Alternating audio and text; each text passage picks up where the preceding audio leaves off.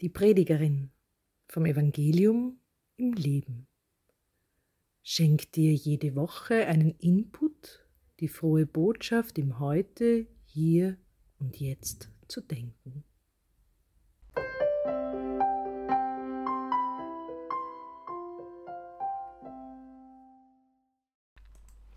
Grüß Gott und herzlich willkommen.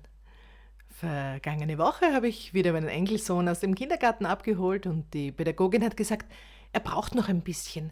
Er muss noch das Vorschulblatt fertig machen. Das Vorschulblatt.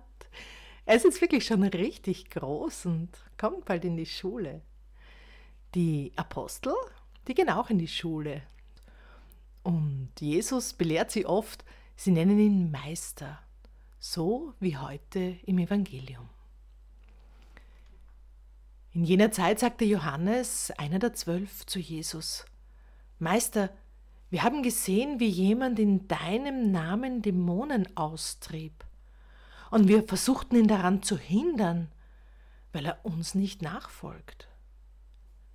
Jesus erwiderte, hindert ihn nicht.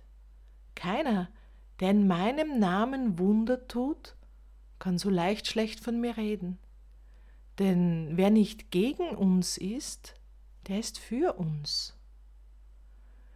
Wer euch auch nur einen Becher Wasser zu trinken gibt, weil er zu Christus gehört, Amen, ich sage euch, er wird nicht um seinen Lohn kommen. Doch wer schuld daran ist, dass diese Kleinen, die an mich glauben, diesen Glauben verlieren, der wäre besser dran, mit einem Mühlstein um den Hals ins Meer geworfen zu werden. Denn wenn deine Hand dich zum Bösen verführt, dann hack sie ab. Es ist besser, mit nur einer Hand in den Himmel einzugehen, als mit zwei Händen ins ewige Feuer der Hölle zu kommen. Wenn dein Fuß dich zum Bösen verführt, dann hack ihn ab. Es ist besser, mit nur einem Fuß in den Himmel einzugehen, als mit zwei Füßen in die Hölle geworfen zu werden. Und wenn dein Auge dich zum Bösen verführt, reiß es aus. Es ist besser, halb blind in das Reich Gottes einzugehen, als zwei Augen zu haben und in die Hölle geworfen zu werden, wo der Wurm nicht stirbt und das Feuer nicht erlischt. Im Evangelium von heute hören wir einen ganz markanten Satz von Jesus. Denn wer nicht gegen uns ist, ist für uns. Schon vergangene Woche haben wir gehört, dass sich die Jünger fragen, wer Jesus nachfolgen wird, wer quasi sein Erbe antreten wird, wenn er nicht mehr da ist. Sie sind die coole Gang um Jesus und da haben sie doch glatt jemanden anderen gesehen, der im Namen Jesu Dämonen austreibt, obwohl er nicht zu ihrer coolen Gang gehört. Das geht ja gar nicht, Jesus. Sag doch was. Sag doch, dass wir ihm das verbieten dürfen. Mich erinnert dieses Verhalten daran, wie wir oft mit anderen Denominationen umgehen. Denominationen im religiösen Bereich ist die wertfreie Bezeichnung einer christlichen Kirchengemeinschaft, einer Untergruppe innerhalb einer Konfession oder Religion, deren Angehörige in ihren gemeinsamen Glaubensaussagen und Praktiken geeint sind. Eine weniger wertfreie Bezeichnung dafür wäre Sekte. Diese Bezeichnung kennen wir ja alle. Ja, und wie sieht das Jesus jetzt genau? Wie steht er dazu? Hindert ihn nicht, sagt er. Keiner, der in meinem Namen Wunder tut, kann so leicht schlecht von mir reden. Denn wer nicht gegen uns ist, der ist für uns.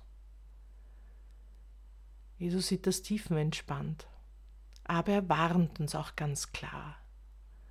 Doch wer schuld daran ist, dass diese Kleinen, die an mich glauben, diesen Glauben verlieren, der wäre besser dran, mit einem Mühlstein um den Hals ins Meer geworfen zu werden. Jesus Christus ist der gemeinsame Nenner all dieser Denominationen, aller der christlichen Konfessionen. Jesus zeigt uns den Vater, Jesu Tod und Auferstehung bringen Erlösung. Das ist das kleine Einmaleins unseres Glaubens und Punkt. Egal, wie viele im Zähler stehen, Wer im Namen Christi Wunder vollbringt oder zumindest seinen Geschwistern einen Schluck Wasser gibt, hat den gleichen Nenner, Jesus Christus.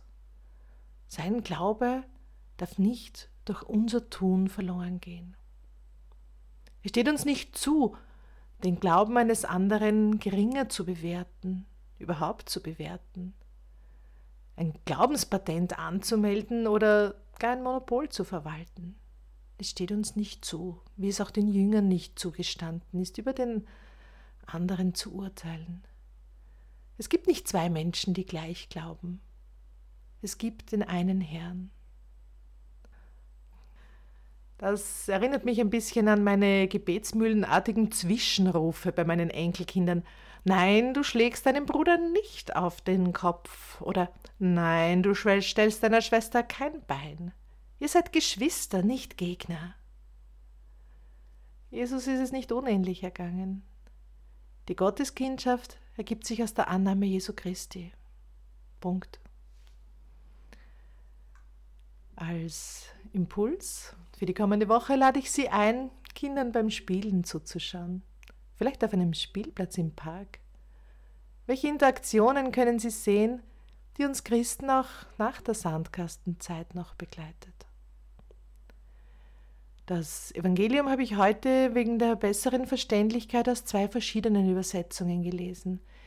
Ich habe begonnen in Markus Abschnitt 9, Vers 38 bis 41 aus der Einheitsübersetzung und Vers 42 bis 48 habe ich aus der Neues Leben Bibel gelesen. Damit verabschiede ich mich von Ihnen. Genießen Sie ein bisschen die herbstliche Sonne im Park oder sonst im Freien. Ganz liebe Grüße heute auch besonders an Christoph. Das ist wohl einer der treuesten unserer Online-Gemeinde, der mir Woche für Woche schreibt und mich an seinem Glaubensleben teilhaben lässt. Danke dafür.